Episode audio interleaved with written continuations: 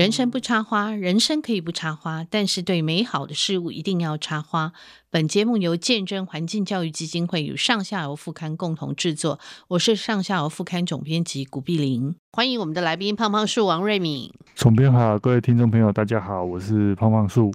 瑞敏哈，我们在讲到说那个呃，因为天气很冷哈，呃，不管反正冬天台湾有时候台湾会突然爆冷哈，有时候大家会讲暖冬，可是有时候会爆冷哈。那在这种呃爆冷的时候，大家就特别想要补哈。那我们在知道就说，其实最会补的是像广东人啊、香港人哈，他们很讲究这个药食同源嘛哈，而且他们是每天都。喝每天都会煲汤，每天都喝哈，他们会把不同食材搭配在一起啊，然后他们就会有什么补气养血。以前我爸也常会讲哈，还有什么呃养肝呐，哈，然后清热祛湿啊。我爸以前会讲，还有什么健脾整整胃啊，好好滋阴补肾啊，或什么生津食呃生津润肺什么一大堆哈，然后什么诶什么什么心。呃，辛温解表什么这些东西，我爸以前都会讲哈。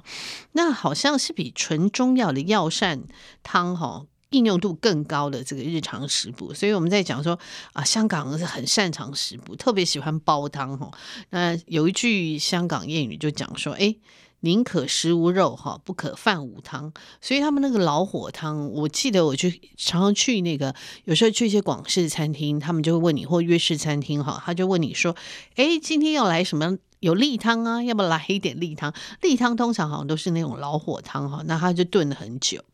把这个料的这个底都熬出来哈，颜色有时候看起来有点浓浊，可是喝起来很甘甜，很浓郁哈。那对于香港人来讲，他们其实是春夏秋冬四季都有所补嘛，哈，就是日常的一部分。哎，我看到好多那个补汤哈，我就想问瑞敏这些植物哈，像它有什么凉瓜、咸菜、黄。啊，黄豆排骨汤，然后什么，诶，什么健脾祛湿，什么清补凉啊，还有什么章鱼绿豆莲藕排骨汤哈，然后还有这个什么，呃，罗宋汤啊，里面都好多植物，我们来说说看这些植物好吗？其实哦，我我说的，我们就回回头讲啊，就是，呃，一样都是有这个是东药文化，对，中草药文化。是，然后我就一直在想，为什么香港或广东他们一直有保留？嗯，然后我们好像其实我们本来也有很丰富的青草文化，嗯，然后小时候也有很多的各式各样植物炖各式各样的汤，对，然后好像我们好像比较慢慢的就比较算是失传了还是没落了？对，但香港好像一直把它做，就是有点发扬光大。我其实也一直在想这个。其中的，其中的，到底为什么会会有这样的差异啊？就是好像不，然后我自己在乱猜的，就是你看香港他们有很多的，像我们小时候看什么黄飞鸿啊，嗯，然后就广东好像这种，因为说真的，汉药，然后跟武术跟道家修炼很多，其实它是它是绑在一起的，它就是一。一同一体的，就是对，都是为了让身体更健康。对，不管是练武、习武，还是透过这些食材，还是修身各各方面啊。然后我我是一直在想，那也刚好我跟总编也说，哎、欸，我们来讲一讲香港啊，因为香港里面很多的补汤，香港 香港的补汤或各种料理里面，其实很多植物，而且那个名字光听，很多人还真的。嗯，不太知道那是什么植物，可是它其实就是中药材。对，就中呃，应该说都是记载在《本草纲目》里面的一些植物啦。嗯，植物。然后呃，《本草纲目》我还是要跟大家说，就是那些植物有时候就古代并没有所谓的植物图鉴，所以包含蔬菜类的，其实都会被水果类的，其实都会被收到所谓的。呃，《本草纲目》里面，所以，呃，这些东西不见得就是你你你不要觉得说《本草纲目》写出来的东西就一定是药，就是包括蔬我们平常吃的蔬果香料，其实都会被记载，都会被记载。那我也常跟总编说，哎，其实用的东这些东西，我们台湾人都看得到哦。嗯，你去中药店也都买得到，但我们好像比较不知道，或比较不会去使用这些。植物，我觉得还，所以我们今天刚好安排这一集来跟大家讲一讲各种的、嗯、各种的，就因为可能我们从小，我至少我们这个世代是这样，从小看港剧嘛，对，然后看周星驰电影，所以其实我们对这些东西不算太陌生，陌生嗯，啊，所以我们这一期就来跟大家讲讲这些，嗯，有一些。直接看你，让你知道他在讲什么。嗯嗯。但比如说还有更多的，嗯、像我之前有讲过香港的人脸，可能很多人就不知道人脸是什么。对。然后讲龟苓膏到底，大家都基基本上到处都有在卖龟苓膏嘛。嗯、但龟苓膏的龟跟苓到底是什么？对，龟苓膏龟跟苓哈，我知道龟好像是龟板啦，嗯、但是苓龟板苓是对对，对，应该也是植物嘛。大家有记得我们上一集其实就有稍微提到了，就是有讲到、嗯、上一集在讲茯苓的时候，我就说不是茯苓，嗯、是另外一种东西，嗯、就是这个苓。嗯、所以我们这一集就来跟大家讲讲，就是香港料理里面到底放了多少东西，嗯、而且其实香港很特别，因为。大家知道香港也被英国算是呃殖民了很久嘛，然后我们虽然说也曾经被日本殖民很久，但日本本身也是会有汉译的文化啊，就是这个这是整个东亚文化圈里面共有的，所以比如说刚刚总编讲的这个像港式风格罗宋汤，你会发现跟传统，因为罗宋汤是乌克兰那边。发明的，然后你看它就会开始加入不同的东西，对，就可能跟，就比如说它加辣椒啊，嗯，它跟乌克兰就不一样，嗯，又变出自己的样子。除了除了原本的洋葱、番茄、西洋芹，它就开始加笋啊，然后对对对，辣椒啦、蒜啊、月桂叶啊、月桂叶是都有了，嗯，就是它是一，然后会会加入胡椒了，就好好像它就是一个有一点点。港式化的，对，就像有一些料理来到台湾之后会变，我们讲变台式的、嗯、的日本料理或台式的排餐，嗯。嗯、他们其实也有这种这种情况，就是会因应当地的气候，然后因因应刚刚这个我们有讲到这个新娘节表，嗯。或者是新闻解表这种中医的概念去做，然后什么滋阴补肾、生津，反正这个都是中医的名词啊，然后去做一些调整。那刚刚讲的，可能大家还比较后面可能开始熬熬汤，我们今天准备了非常多的料理，我怕大家可能听完这一集之后，我自己看的大纲是，我觉得我的天哪，这实在是太饿了，就是不能晚上听，都在讲吃的，对，不能晚上 听。很多人都会讲说，哎、欸，胖树是不是可以讲所谓的呃食农教育？我说我一直都在讲吃的啊，因为吃的才是最对引人注意的。对对对，嗯，就就是所应该说全世界大家，我常讲就是所有的欲望里面，应该是最容易满足，而且大家最不愿意放弃的，应该就是美食吧。嗯，就不容易克制的啊。那所以讲到吃。从吃来介绍各种植物，应该会是比较大家能够接受、比较平易近人的方式。所以，我们这一集延续上一集，上一集都在讲，上一次都在讲我们这边的补药嘛。什么是？如果大家还有印象，什么四四神、四四神汤，然后四君子、八珍、十全、当归。那我们从台湾。又放眼世界，跑到跟我们呃距离不是很远，然后但是又有点有点熟悉、有点陌生的香港。我们今天从香港的这些煲汤嗯料理里面来看一下，到底用了哪些植物，或者是这名字听起来。也许大家不知见得他知道他的植物，我们也来跟大家说一说这样子。对对对，像我刚刚讲那个凉瓜咸菜哈，黄豆排骨汤是我爸以前会蛮常煮黄豆排骨，可是我不知道他们会加了咸那个凉瓜跟咸菜，是不是我们的凉瓜跟咸菜，还是是不一样的？其实大部分的呃名称应该都是一样的啦，嗯、就是。毕竟说真的，你说多远也没有非常远，所以大部分的蔬菜的名字不会有太大的差异的。就是，然后就我知道这一道菜应该是除了黄豆之外，应该它咸菜应该是只是说做咸菜的植物也很多种。然后我知道就是蛮多，他会用苦瓜，就是用苦瓜来做这一道汤。嗯、那但咸菜，我说真的，因为嗯，我们吃的时候，它已经被光是台湾做咸菜的植物。就有好几种，所以这部分就真的需要再、嗯、再考究。嗯嗯。嗯，对，因为台湾的咸菜就真的很多种，没错。嗯，对我们我们有用芥菜做，嗯，然后有用，就大部分可能会用芥菜，嗯，然后可能还有就是我们讲的什么梅干菜、酸菜、咸菜，又、嗯嗯、用芥菜下去做。嗯，那当然，因为大部分蔬菜在东亚。看到蔬菜的，嗯、或甚至全世界叶菜类的，可能主要还是那几种，嗯、所以我在想，应该还是会是类似的植物，嗯、或者应该是，因为它它是一个怎么说，就是短收的作物，所以不管你是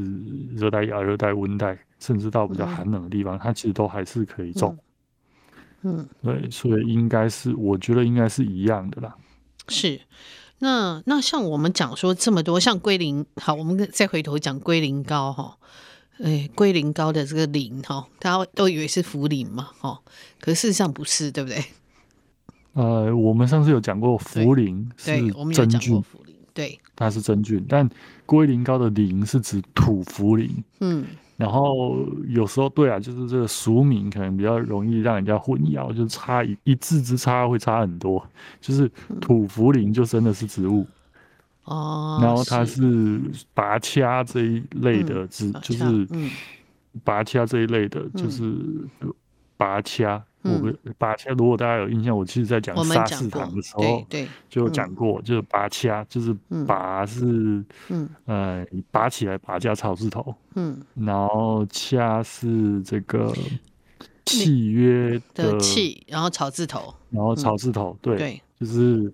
呃，所以土茯苓，然后，呃，它是，嗯，它也就是山药，也是，呃，应该怎么说？拔掐，平常其实爬爬山的时候都会看到这一类的植物。是，嗯、呃，拔掐，它是拔掐，应该算是这个叫土茯苓，就是它的叶子圆圆的。嗯，我要怎么让它土茯苓能够理？嗯，我有看过土茯苓。嗯嗯。然后它是也是它的地下的根茎，嗯、就是它不是地上部。它不是，它是用地下根茎来炖，对对。然后，所以你去买到的时候，你会发现，就是它也是切，就是因为变成药材之后，都是切成一片一片的，嗯，就是变成一片一片的，所以可能大家觉得药材好像都长一样，可是因为用药其实会比，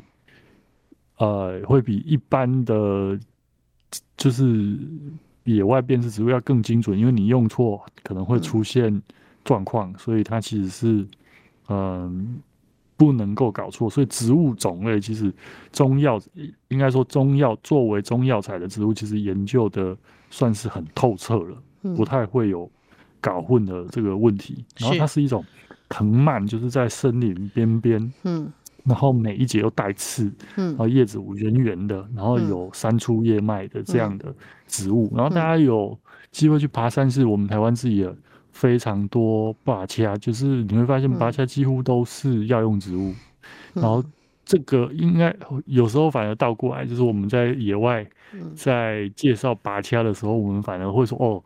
这个拔掐家族里面最有名就是土茯苓，嗯，然后土茯苓最有名的。作用就是拿来做龟苓膏，嗯哼哼。然后我们现在要解释土茯苓，反 了要倒过来就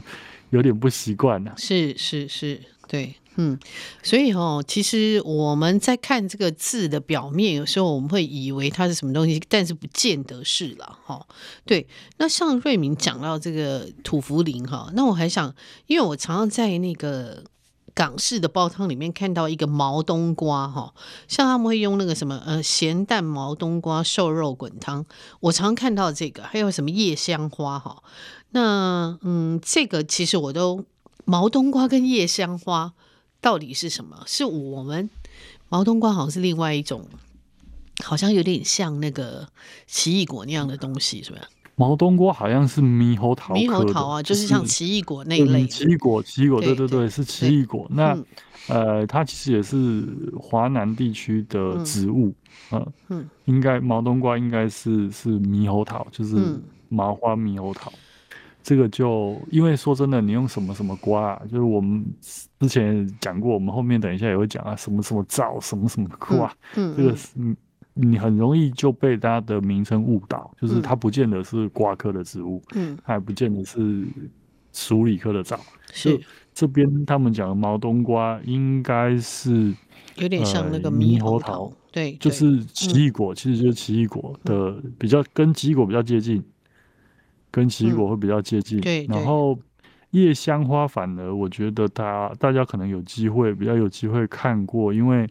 呃，我其实，在写《舌尖上的东西》就有写过夜香花，嗯，然后我记得有一集总编采访一个吃花的达人，哦，对，其实也有讲过，对对，他有讲过夜香花，对，没错没错，对，然后夜香花其实是夹竹桃科的，就是。一种藤蔓，那你会叫做夜香花，当然顾名思义，它就是晚上会开花，会开花，然后会开黄色的，不，你说很大也不会，但是它因为它是一个花序，一整个花序，嗯，然后现在台湾的山产店其实也有在卖什么山翡翠，哦，对，那个是什么？对，那个其实就是叶，就是植物学上面，其实我们就把它叫做叶香花。哦，OK OK。好好好，对，然后就是一样的东西，只是说它就是夹竹桃科，而且它是藤蔓，它藤蔓。然后其实我也有栽培，也有收。它其实就是，呃，你看香港离我们这么近哦，嗯、就是有时候有一些植物当然是很像，但香港跟岭南，真的它跟岭南，它跟华南，对，对，它跟华南的距离，嗯、就是它隔的海没有像我们这个台湾海峡这么大，嗯哼哼，所以很多东西你可能在华南地区，在中南半岛看得到。嗯那那在台湾是没有的，像这个。夜香花这一些东西就是这样，嗯，就是呃香港有，但是我们是我们是引进的，嗯，我们是引进，那已经有栽培，然后过去很长一段时间它也是被当做观赏植物在种了，嗯，然后也是新住民来到台湾之后，那我们又帮它取了一个新的名字叫山翡翠，嗯，你就会更更苦恼，就是。山翡翠到底什么东西？到底是什么东东？对，对啊、然后之前我我们也有稍微聊过，就是叫夜来香的植物，对对对，或者是叫、嗯、就晚上会开花的植物，也是一大堆。嗯，因为说真的是我们常讲俗名就是这样，你会用它的。一些特性，所以晚上会开花的植物就包括包括这个夜香花，对，对，包括所谓的茄科的夜来香，嗯，还有包括那个邓，就是那一首歌唱的那个晚香玉，晚香玉就是对，晚香玉也是可以吃的，嗯，对，对，也是可以吃，对，然后就晚香玉笋，嗯哼，所以我我们特别做这一期，就是告诉大家，其实很多名字你看起来不一样，但其实它可能指的是一样的东西，嗯。嗯。然后，因为这个夜香花，我们真的没有办法告诉大家，就它它其实只有夜香花这个名字。对。然后，呃，在在我们台湾反而这几年都会把它叫做山翡翠，嗯、就是如果你到山产店或超市，嗯、其实我哎，我记得好像是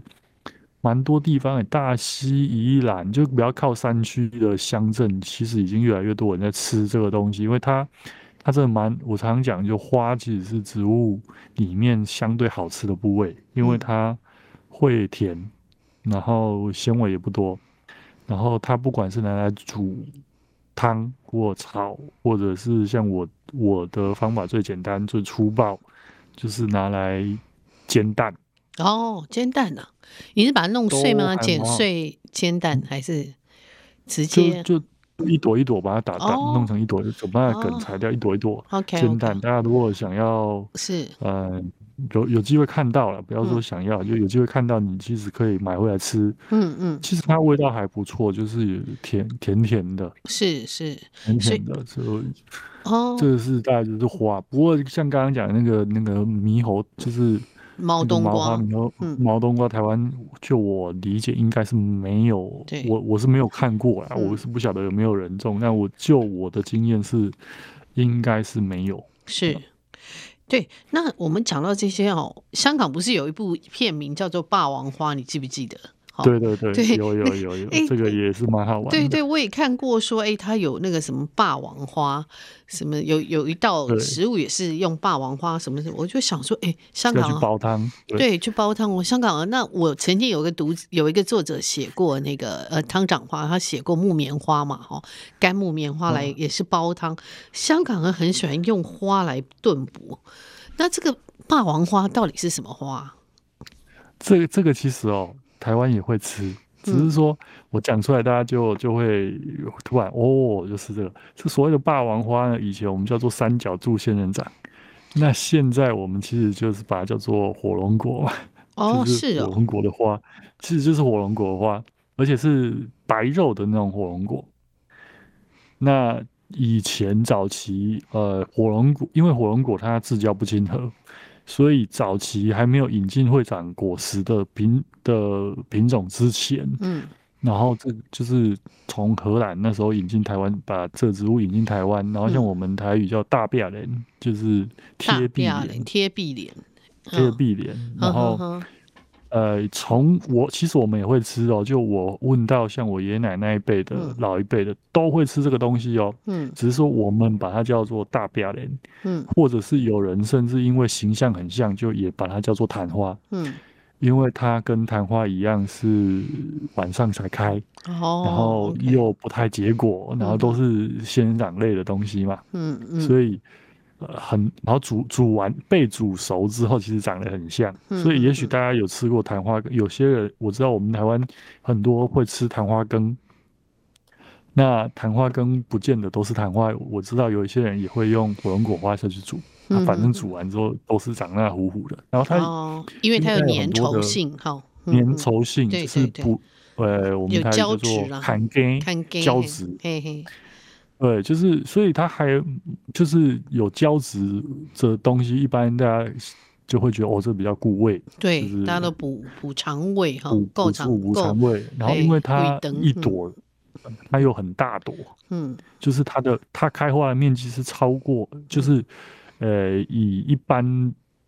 的人的手掌来说，几乎是你整个手掌打开。哦，这么大哇，那很大一朵，这么大，对，这么大的，像我的手打开，大概就就它盛开的时候，当然就是晚上盛开的时候，或者是你清晨有机会看到。那以前人相对比较节俭嘛，然后觉得花开了，然后隔天早上快谢了，然后它又不结果，就让它谢掉，好像掉了也是蛮可惜。就是会开完之后就会把它采下来，然后煮各种料理，嗯嗯。主要是煮汤啊，因为它会有一个粘稠，嗯嗯、所以你如果是炒，比较容易掉定啊，就是就是比较容易粘锅了。这样说，就是所以一般不会拿来干炒，一般都是煮汤。所以所谓的霸王花，其实它有好多名字。你看，对啊，我小时候它叫做三角柱仙人掌。哦，一九八零年代之后，它就变火龙果。哦，然后香港还是把它叫霸王花。然后在更小的时候。就是我爷爷奶奶那个年代，他们台语是把它叫做大壁莲，就是你会发现都是同一种东西哦。真的，呃，但是这些东西你都不会想，它叫的各种名字，你不会想象是同一个东西，因为它名字实在差太多了。大壁雷哈，然后那个火龙果，对，可是三角柱，对，然后你就你就从不同角度，你就发现不同人的取名逻辑不一样。大壁雷是指说它植物的茎贴着墙壁长嘛，对对，然后花很大一朵，像莲花这样，对，所以它叫贴壁莲。然后三角柱是因为它的茎是三角形的嘛，嗯，那火龙果是因为后来它的果实，对，有英文叫 dragon fruit，对对，所以就有火龙果，对。然后香港叫霸王花也可以理解，因为一般来说花要长这么大一朵也不不常见，是就是一个手掌这么大的花就很少，花这么大的就是在东亚地区能够。跟它媲媲美的花其实真的不多了，就是不要说东亚，大部分的地方要长这么大都不，它它又是单花哦，它又不是说是一个花序，它是单一朵就这么大，所以取名的逻辑不一样，但实际上都是同一种植物。那台湾我在蛮多市场都有看过，就是会有人现在有人卖火龙果花，嗯，然后有人卖花苞。也有人卖那个小所谓花苞，就是它它都还小小的，可能对。呃，就大概只有一个怎么大概十几公分，指头这么长，差不多。因为我有买小小的，对对对。然后也有就是已经半开的，嗯哼，有半开的，就是我自己觉得，嗯。呃，半就是半开的，或者是开过的，嗯，比较好吃，就是那个胶质含量比较多，然后它有个淡淡的花香味啊，就是，呃，我们叫就这个。也可以稍微提一下，台语又有一句话叫做“诶，红花未香，香花未红”。哦，因为香花是东西跟那白色的较多哈，我们也有谈过这些，对对对。对，所以你看它，它就是就是呃，它就是它有一个香气，然后但它就是白色，甚至它有外面的一些构造物是绿色的，嗯、所以。它不开的时候，你就觉得它就一个东西绿绿的在那里，嗯、对，就不会吸引你。所以，嗯、然后它又是晚上开。说真的，嗯、我曾经为了等它开花，等等等，哇，等等等，一直等到晚上八九点，嗯，还不全开哦。就是，嗯、所以它，它也真的是你现在，如果你想象在农业社会，大部分人可能像我奶奶八点就睡了，因为没有电视可以看的时代，嗯嗯，所以她。他看到他的时候都是清晨，像我奶奶都是四四点就起床，哦，都是清晨，所以他都会看到花开。呃、嗯，对他，他不会看到他什么时候打开的，嗯、他要看到就是他从盛开到要谢掉这一段。嗯嗯嗯。所以，呃，就不管是香港还是或我们台湾都是这样，就农村时代，就我们讲台语叫做“较巧心”的，就是。所以就会把这些食材拿来吃。那我们现在反而可能很多东西可以吃，选择很多，嗯，然后好像就比较不去吃这些。嗯、但这几年大概这五六年，好像这些东西又重新流行起来。对对对，就是市场都看得到。嗯，没有错。对，就是还我觉得这也蛮好的，就增加食物的多样性。嗯，然后也让小朋友对这些植物有更多的认识。嗯。哎，还有就是我小时候哈，因为常听那我爸常会炖各种何首乌了哈。可是哎，我以为何首乌，我都以为是某一种动物，后来才知道说，哎，这个是原来它是植物哈。那香港人他们其实会用那个炖包那个黑蒜何首乌当归鸡汤，何首乌他们蛮常用的，对不对？何首乌是一种什么样的植物？呃何首乌其实也是华南地区的药材啦，然后它也是藤蔓，嗯、其实它也是藤蔓，嗯，然后它是蓼科，嗯，它是蓼科的植物，嗯、然后台湾我记得也有引进栽培，就是，嗯、然后大部分因为何首乌，你有听到这个乌嘛，所以它偏黑黑的，我都以为它是动物，就是因为乌，首乌，对。嗯首乌就是就我们像我们有白头翁啊什么，就你会觉得，我也以前我也觉得这是不是鸟名字？对呀，我真的觉得它是鸟名字。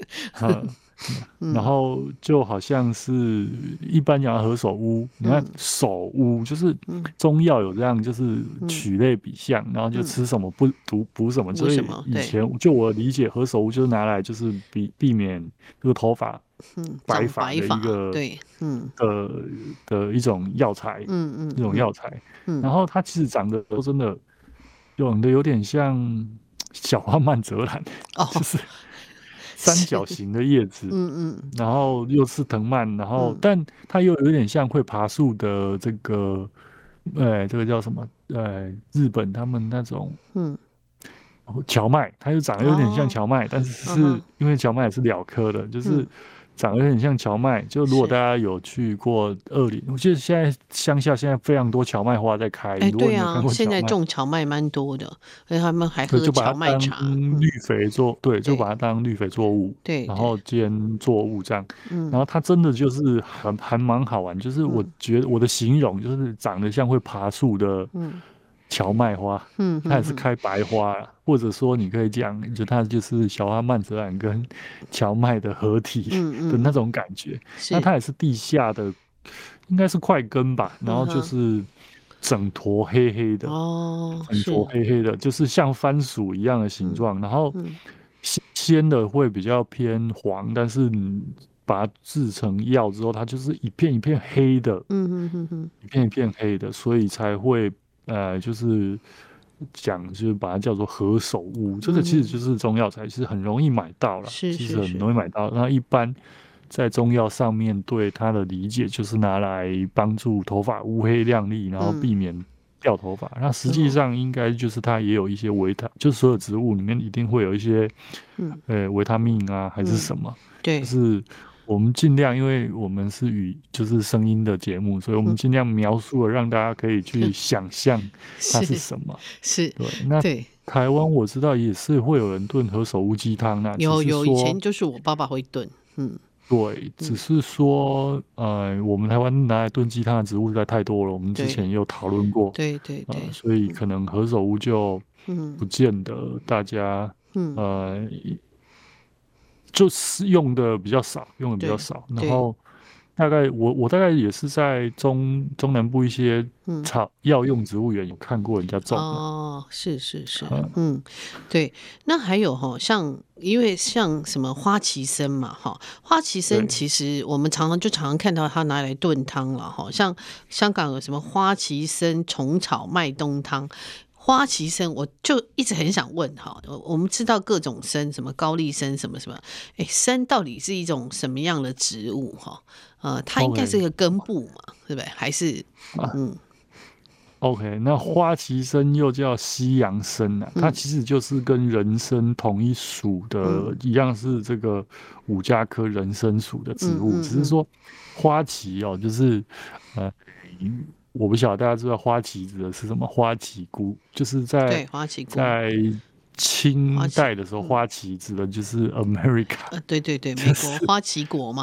花旗国就是美国。对对对，因为我们看它的旗就花花的，五十颗星星。嗯，对，所以我们以前都叫它花旗国嘛。然后因为它是产在美国跟加加拿大一带的这个，就是美应该说。人参这个属，然后本来人参是在东亚嘛，就是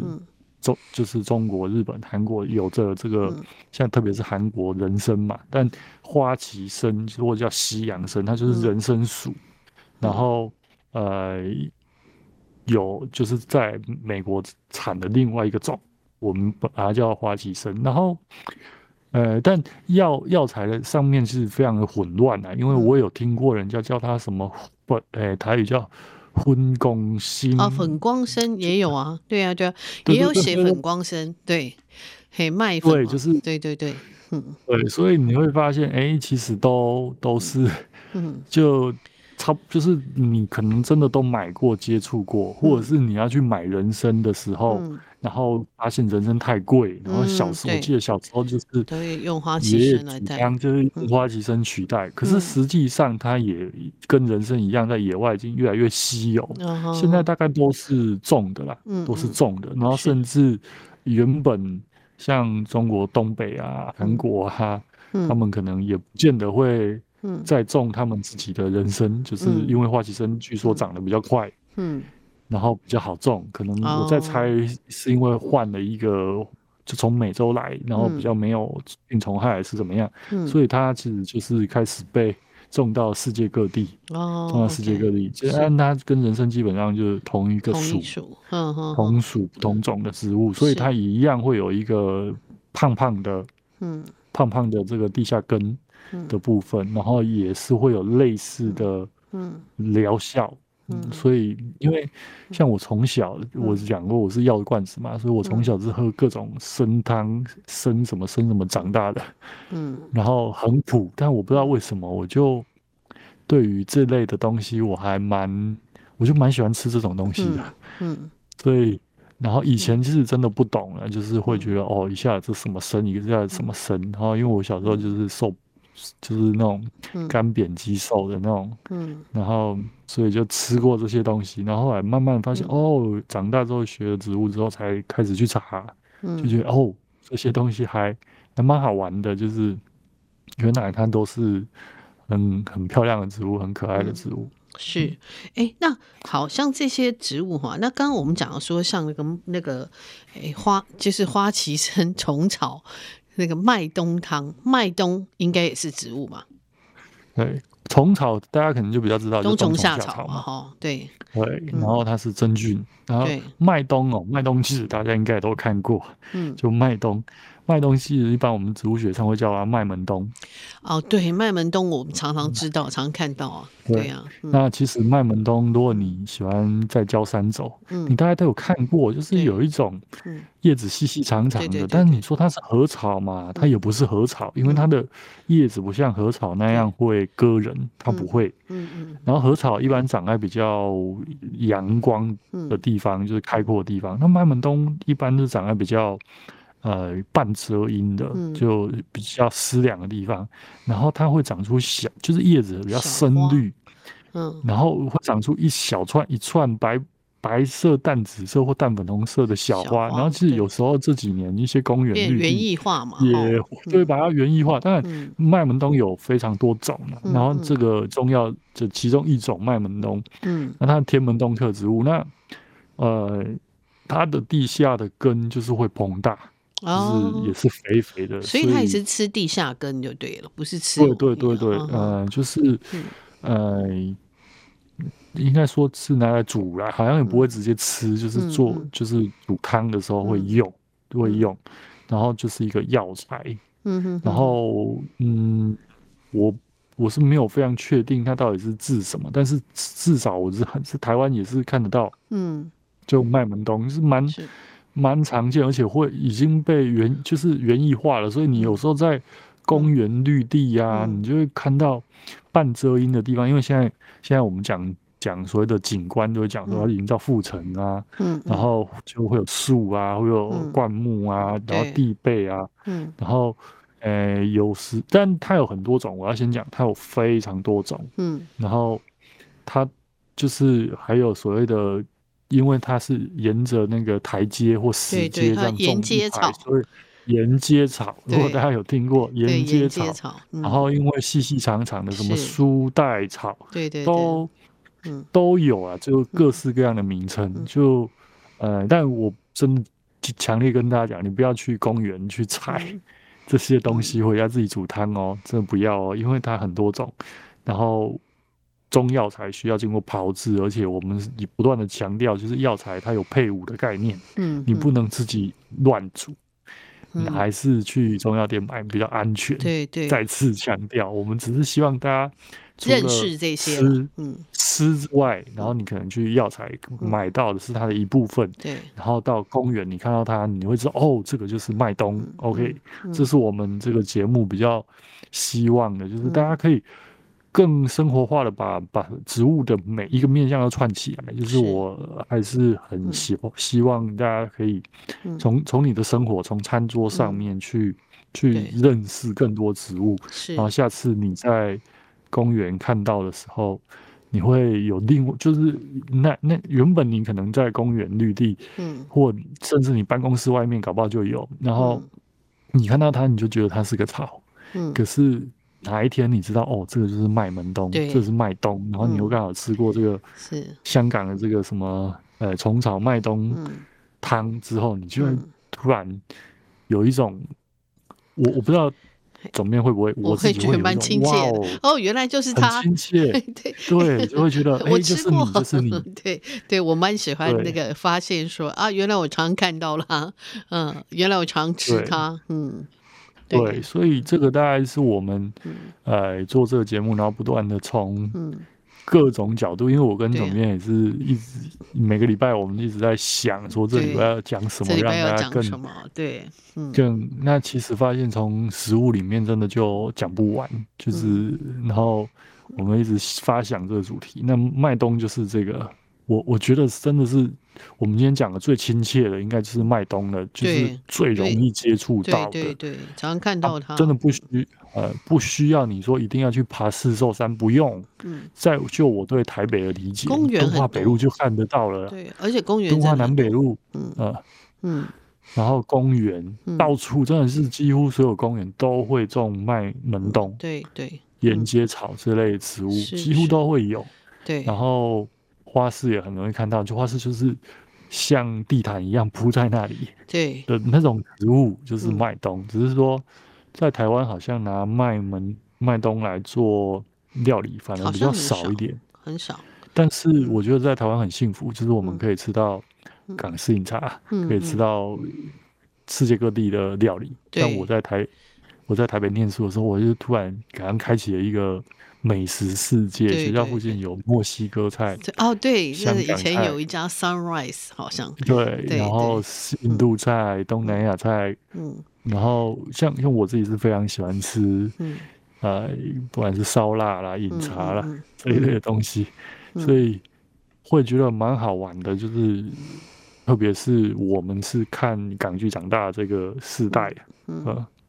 嗯，那台台北其实很多，甚至我以前在卖房子的时候也，也也会有所谓的港式社区。英式社区，台台湾真的就是一个非常多元 包容的一个地方。真的 真的，哎、欸，那讲到这个哈，因为因为现在香港人移民出来也蛮多的哈。那其实像我记得以前台北就有一家叫那个运顿羹汤嘛，哈，它就是对对对对，还在、啊、还在还在，对对对，有以前我记得我有去吃过哈。那这里面他们也卖一些糖水哦，很好玩，它各种糖水，而且我以前去香港很爱喝各种糖水。当然，大家可能最熟悉的是那个什么呃，杨枝那个呃，杨枝甘露哈，大家最熟甘露对对，对，我自己也会做哈。可是那个那个糖水真的太多花招，真的太多，因为它那个听说那个糖水他们要煮炖煮那个四十分钟到三小时哈，然后他们都有也有养生的意涵哦。糖水不是只是拿来喝甜甜的好喝而已哈，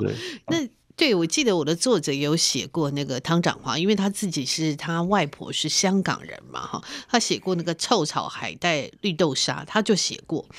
臭草这个东西。那时候他写说臭草到底，我们两个还在那边讨论很久，臭草到底是什么？哎，这这个是什么东西呢？臭臭草其实我觉得应该很多人都知道，我是把名字另外一个别名讲出来，大家应该就会哇，其实就是云香，嗯。臭草就是云香，对，就是云香哈，对，云香。那没错。说真的，你看哦，同一个名字哦，它有有人觉得它是臭的，有人觉得它是香的，就把它叫做云香。就我们常讲云香科的云香，就是就是指这一种。嗯，它是长得，我觉得还比较好玩，就是它虽然是云香科植物啊，可是它长得是叶子裂的细细的，然后。远远看过，对，乍看之下会还以为这是菊科植物嘛？对对对对，乍看之下就是裂的像菊花这样细细的，但你仔细看，你还会还是会发现它就是芸香科的那种，就芸香科大部分是树。但它是草本，就是它它是算是啊呃亚灌木类的，就是比较没有像不会长很大，就是大概就是花市其实都都有卖啊，云香算是很容易看到的。嗯，以前以前就这这几年，我觉得台湾还蛮开始流行。那它就是我我上场有讲过，它是扑克牌里面那个梅花嘛，哈。对对对对，那个就是云香。其实那个不是梅花，那个是云香哈。那云香其实它有这个味道真的很特别。哎，有的人很讨厌它，我是觉得我还蛮喜欢的。有一个很独特的，你说它臭味好不了，那个菜味哈。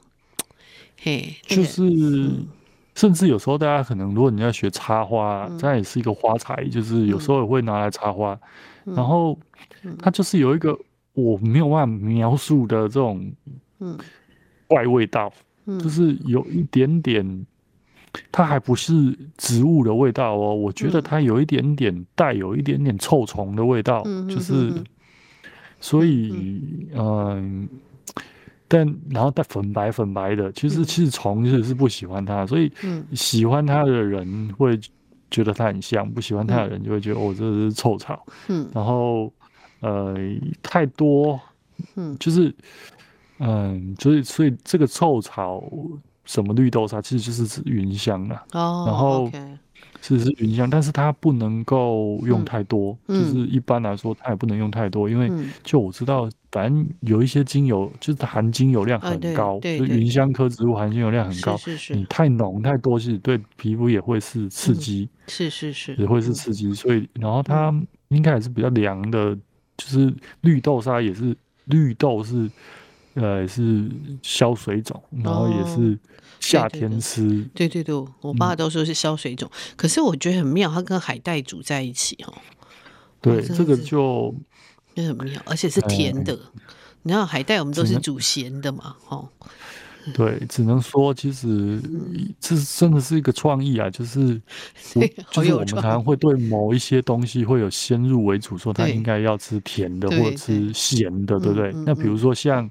比如说我再举一个我不知道算不算恰当的例子哈，比如说我们吃豆花，你就期待豆花是甜的嘛？嗯，大部分都是甜的，没有错。对，可是其实如果你去有一些地方吃豆腐脑，嗯。豆腐脑其实就是豆花，其实差不多的东西。嗯、然后他们有些地方吃咸的，对对对。那还加醋。那可是很多人都说豆花是咸的，不会很奇怪吗？我就说，那你会不会喝咸豆浆？会啊，对啊。咸豆浆其实某种程度，它那个原理就是一样，就是那个黄豆，然后因为这个就结凝固了之后，所以其实它是生，就是。从黄豆变成豆浆的过程中会产生的一个东类似，其实它是一样的东西，只是那个绵密度、细致度不一样。所以，如果你可以吃咸豆浆，那你吃咸豆花就不会觉得很奇怪了，因为它就是一样的东西。那我们再回到这个海带，平常我们都喝海带汤嘛，你就会觉得这应该喝咸的。嗯嗯。那实际上你会发现，哎、欸，用甜的好像也不错。是哈，哎，就我们上次讲说客家人吃那个，嗯、呃，那个什么，吃那个四神汤是甜的，对，对不对？哎呀、啊，我第一次听到，差一点没昏倒。就是、我说四神汤能喝甜的，他们说你们吃咸的才怪。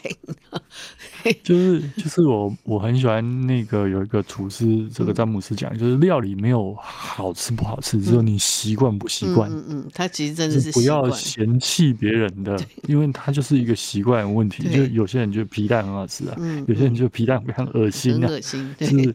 呃，是类似的概念啊。那你我，而且我是一个比较勇于尝试的，我就觉得，哎，既然人家能吃，人家会喜欢，那你何妨试试看？对啊，你试试看嘛。你你不喜欢，顶多就是不吃而已，下次不吃了。嗯嗯，对你也不会有造成什么样的嗯影响嘛。我觉得就就是因为它毕竟。它不是一个特殊的食材，它只是一个比较你不习惯的料理方式而已。对对，是，对。那我们在讲哈，说像它，因为他们很喜欢用陈皮啦，哈，那陈皮大概就是橘子橘皮去晒的，对，橘子，对，橘皮去晒的。可是他们好像也是要陈到一个时间了，哈。那像有一个什么桑寄生莲子蛋茶，桑寄生这个植物，我们也常常看到，哈，常听到了。常听到，对，居然也可以煲汤哈，煲成甜汤这样。我们还是要回退一下，我们之前有一一集讲这个寄生植物，如果你 有印象的话，对，对啊，我们有讲到它，对，没有错，对，嗯，那它是其实它就是檀香木桑寄生科的植物啦，只是说因为桑寄生科其实就是用这个桑寄生来、嗯、来命名，然后它其实是一种小树，然后它就长在。呃，就是鸟吃了之后，然后它就会黏，然后它就会呃长在这个一些，比如说桑树、榕树或桃呃这个呃这个叫蔷薇科植物的上面，或者就是松桑科，就是叫桑科嘛，所以才会叫桑寄生。但它其实不是说一定只有在桑科，在蔷薇科其实也会看到，就是它算是蛮常见。就是有时候如果你在外面，然后看到大树上面长了一棵叶子细细，然后 跟原本那一棵树长得不一样的东西，很可能就是桑寄生哦，就是就是呃，然后但是只是说。而且它花其实是还蛮蛮好看的，就是寄生植物的花其实蛮好看的，是，然后果实会黏，嗯、就这个是它的特性。然后，嗯，欸、我也觉得很奇妙，到底是怎么样发现它？它可以补，跟 它可以补身体，对对，对，它可以补身体，这个是我觉得比较好奇的。但是我觉得古人，因为他可能生活在整个大自然环境下面。所以其实都会去观察，就会发现，你看它的名字，它就直接告诉你，它就是桑寄生。嗯嗯，它就已经古代人就已经发现它会寄生在别种植物身上，别种植物身上，所以完全不一样。就是它也不怕你看到它，就是寄生植物常常就是非常妖艳的，因为它要被这个鸡鸟这类动物看到。然后帮它传播，所以它其实会长得很很漂亮，很漂亮。所以大家有机会，真的，特别是现在这个差不多，我们台湾会掉叶子的植物都掉光了。嗯嗯，你到公园去走一走，抬头看那些掉光叶子的植物，其实就有机会看到上寄生科的植物，就是原本那一棵大树。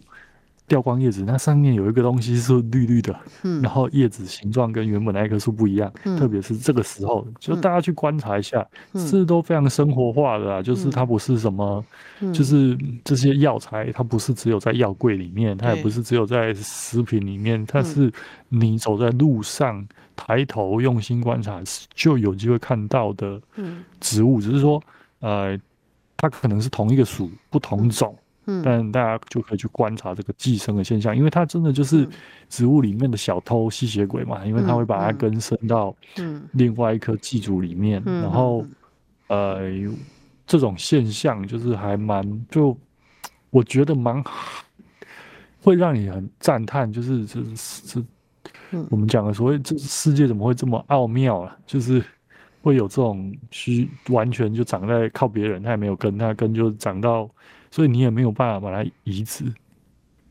嗯，你就只能把它挖下来做中药。哦，OK，哼哼哼哼。但你要种它，就要种，就像我有朋友在种这种寄生科植，就寄生植物啊，就你必须要先有寄主，嗯，然后你去采了桑寄生的果实之后，就直接把它粘在寄主上面，它就直接发芽。嗯哦、okay 就还蛮好玩的。是是是，对，所以连这个都可以拿来食补哈，真的是很很很很很有能耐了哈。然后还有像他们也有哎、欸，不管冷热，他们就会喝的凉茶哈。呃，它就通称叫做凉茶嘛。那其实凉茶不一定都是凉的喝啦，也有温热喝，我也喝过哈。那他们会用这个快煮快熟的食材啊，把它烹饪大概十到二十分钟，它就变成凉茶哈。主要是要呃尝它那个食材跟汤跟那个汤水嘛哈。那像凉茶，我就有看过什么菊花雪梨茶啊，菊花我们能知道，雪梨就是那个雪梨嘛哈，应该就是，就是他们很喜欢用梨来炖东西，对，好，呃，梨因为炖起来，哎，像像还有像我们讲说那个保护喉咙最常有像川贝嘛，哈。对对，保护你的那个呃那个肺啊气管啊哈，川贝川贝也是一种植物吧。对，呃，我们讲什么川贝，可能大家比较有印象，应该是广告的什么川贝枇杷膏。对对，那川贝其实呃，它也是一种怎么说？就我们讲川贝母，它其实又叫川贝母，嗯，就是它是嗯。以前是百合科，现在放到什么科？因为新的分类有点乱。嗯，那，有一现在应该是放在，嗯、好像还是在百合科，还是、嗯、反正它是单子叶植物。嗯，它是一种单子叶植物，然后它有。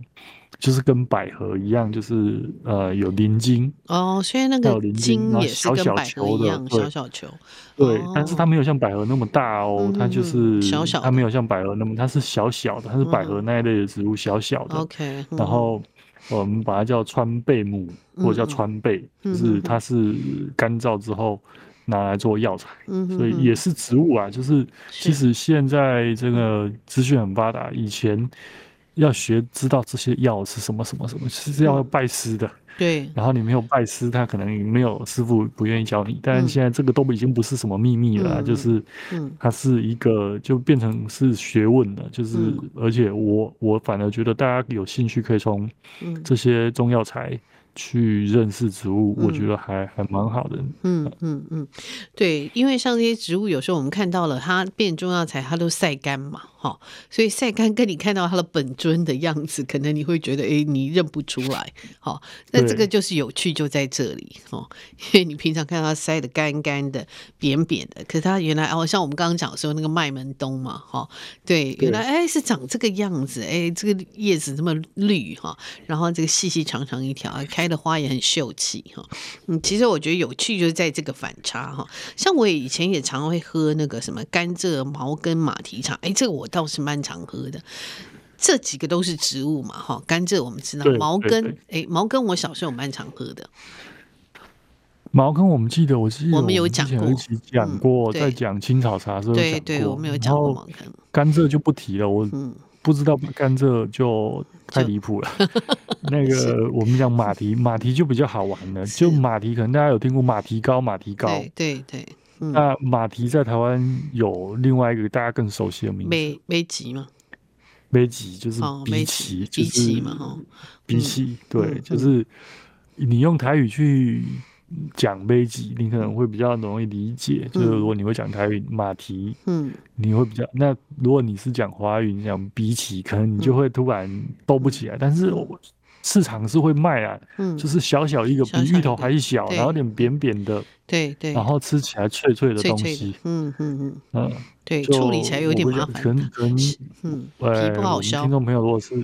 女性朋友，可能比较有在买菜，可能比较知道，可能我我调查过来，男男性朋友比较不知道这个东西，对对，应该除非他是真的是对这些东西有点熟，要不然这大部分而且没有削过。削过你就会知道要处理它不是很方便，削它很麻烦的，所以现在市场有时候会卖那个已经削好，就卖很贵，呃，几颗嘛，然后削好的。几颗，对，所以它，呃，但是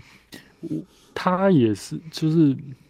白毛，哎，毛根就是白毛白毛草的根，然后荸荠其实长得也是有点像禾草，然后它有它也是。呃，它是水生的哦，然后就是地下有一个膨大的，嗯、就膨大的一块，就是、嗯、这算这应该是它的球茎，这、嗯、我们应该叫球茎，嗯、因为一球的，嗯嗯嗯，嗯，但是它是根长出，就是沿着根长长长出去的一个特，嗯，然后它可以长成新的植株啦，所以是，哎、嗯，要怎么说呢？就是。呃，在台湾哪里种比起？因为中部很多，我中部很多，好像是因为因为台北的好像都是外地来的啦。嗯，对，就是台中彰化很多，台中彰化蛮多地方种荸荠的，就是、嗯、我我我知道有些人看过它。但不见得认得，就是你会以为它比较高大的水稻，哦、它又它比水稻高大，高然后但是又没有茭白笋高，哦、然后哦对，还有一个东西你可能里面都会加，可能大家都吃过，就是狮子头。哦，对对对，加在狮子头里面脆脆的，里面没错，脆脆的那个其实就是荸荠，是是是，对，嗯，就没有勺那个脆脆的狮子头就会觉得很腻。嗯，就很奇怪，对，就腻腻的啦，啊、就是你都是肉，然后粉嘛，好吃起来就不好吃，对，对，真的有那个脆脆的，就口感就不一样，没错，对，嗯，那像吼还有一个，我看到一个叫做什么夏菇炒、鸡骨草，哦，夏菇炒、鸡骨草，那个黑豆茶，我跟你讲，我看到这种。有时候我会试试看，但是我也不知道它是什么。我以前去香港，我是我跟你一样，我就还蛮喜欢试的，没看过的。然后那个名字怪怪的，我都想试试看。好，人的味道不一定可以接受，但是试一试总是觉得还不错。夏枯草真的就是那个夏枯草嘛？哈，夏枯草其实，嗯、呃，我觉得它长得蛮漂亮的，嗯、就是唇形科的小草。对对。然后因为大部分其实其实台湾的那个青草。茶里面也会用啊，因为大，但是我们比较不会，就是你要买夏枯草，一般你去青草，就是青草街、青草巷、嗯、买到的大部分都是新鲜的，嗯、然后全株使用，对、嗯，然后下去煮，嗯，然后因为它就是夏天，嗯，枯掉，嗯，所以它就有一个叫夏枯草，而且、嗯、其实它很漂亮，嗯，它开紫色的小花，嗯，嗯，开紫色的小花就是跟仙草一样，其实我觉得是一种算是很漂亮的。小型的植物，那花花长得很，就是如果你有机会放大，我们之前有一集讲这个这个放大，嗯，把所有东西放大。那这个东西，我觉得大家一定都知道它的味道，嗯，呃，但我们不是广告啦，就是如果你有去这几年便利商店，你可以买到什么王老吉呀，嗯嗯嗯，或者是是，嗯，但它里面其实有一个很重要成分，就是夏枯草，就是它那个味道，嗯嗯嗯，所以。大家应该都，嗯，我这样一讲，大家应该就比较知道它的味道了。嗯，但长相可能大家可以，如果长相是长得有点像仙草，就是对对仙仙草仙草，我会不会大家也有人不知道仙草是什么？哎、欸，真的是哦，有可能哦，有可能不是仙草蜜的那种仙草，嗯、其实也是植物。嗯嗯嗯，对，对仙草，像台北植物园就有种哦。对，嗯，夏枯草好像也有哎。夏枯草，我记得我是有看过，因为它花开的很，那个纯情花科开的很秀气，但是很一串这样子嘛，哈。对，因为纯情科的植物花就是，其实纯情科真的是无所不在啊，就是香草类的、草药类的纯情科很多，所以像仙草、夏枯草都是是都是纯情科的植物。嗯嗯嗯。但我们也是吃它的茎，也是吃它地下的。哦，它对，不是不是，呃，夏枯草是全草。哦，全草都可以吃，嗯哼哼哼，呃，所以它就不是，它就不是那个像刚刚前面讲了很多用地下的，它是整颗，因为仙草也是整颗下去煮，然后煮的黑黑的那个汤，夏枯草也是，也是把花也可以晒干这样来煮的，对对对，就整颗整颗，嗯哼，是是，哇，你看哈，真的是好多，我们讲起来真的是整整一集，呃一。一小时哈讲，真的讲还讲不完，讲不完，对对，他们真的非常多。那我觉得，因为现在他们也呃在台湾也开始有这些这些呃香港的这些凉水店啊，这些糖水店哈，大家如果有兴趣也可以去呃。喝喝看哈，因为我跟瑞敏两个，我们就是真的喜欢尝试哈，觉得诶尝试一下也无害嘛哈。那有时候搞不好你会发现你还蛮喜欢的东西，然后如果你再看到那个植物的本尊，会觉得更惊喜哈。我我自己觉得这是生活里面还诶蛮值得那个了解的趣味了。好，嗯嗯，就好玩呐，就是我会觉得全方位的去认识啊，像刚刚讲的另外什么鸡鸡骨草，鸡骨草，嗯，那其实是豆科，花花真的非常漂亮，它就是豆子，对对，就藤本的豆子，所以太多了太多了。然后我要讲的就是，我们介绍香港并不是介绍一个陌生的地方，就是这些今天讲的大部分植物，大家在台湾你都看得到。嗯，我我们不想要讲一些你你可能完全没机会看到的东西，就是你有机会吃到看到。嗯，然后认识他，我觉得这是我跟总编，嗯，呃，放这一集一个好玩，就是想跟大家分享的是是是，对，有趣的发现是好。那大家如果有兴趣哈，也可以，就是说，如果你要看这些植物的，诶，他们有一些也会在一些青草街了哈，他们也会出现在那些地方，你可以去了解，可以去问哈，他们其实都还蛮乐意告诉你的。嗯，哦，好，就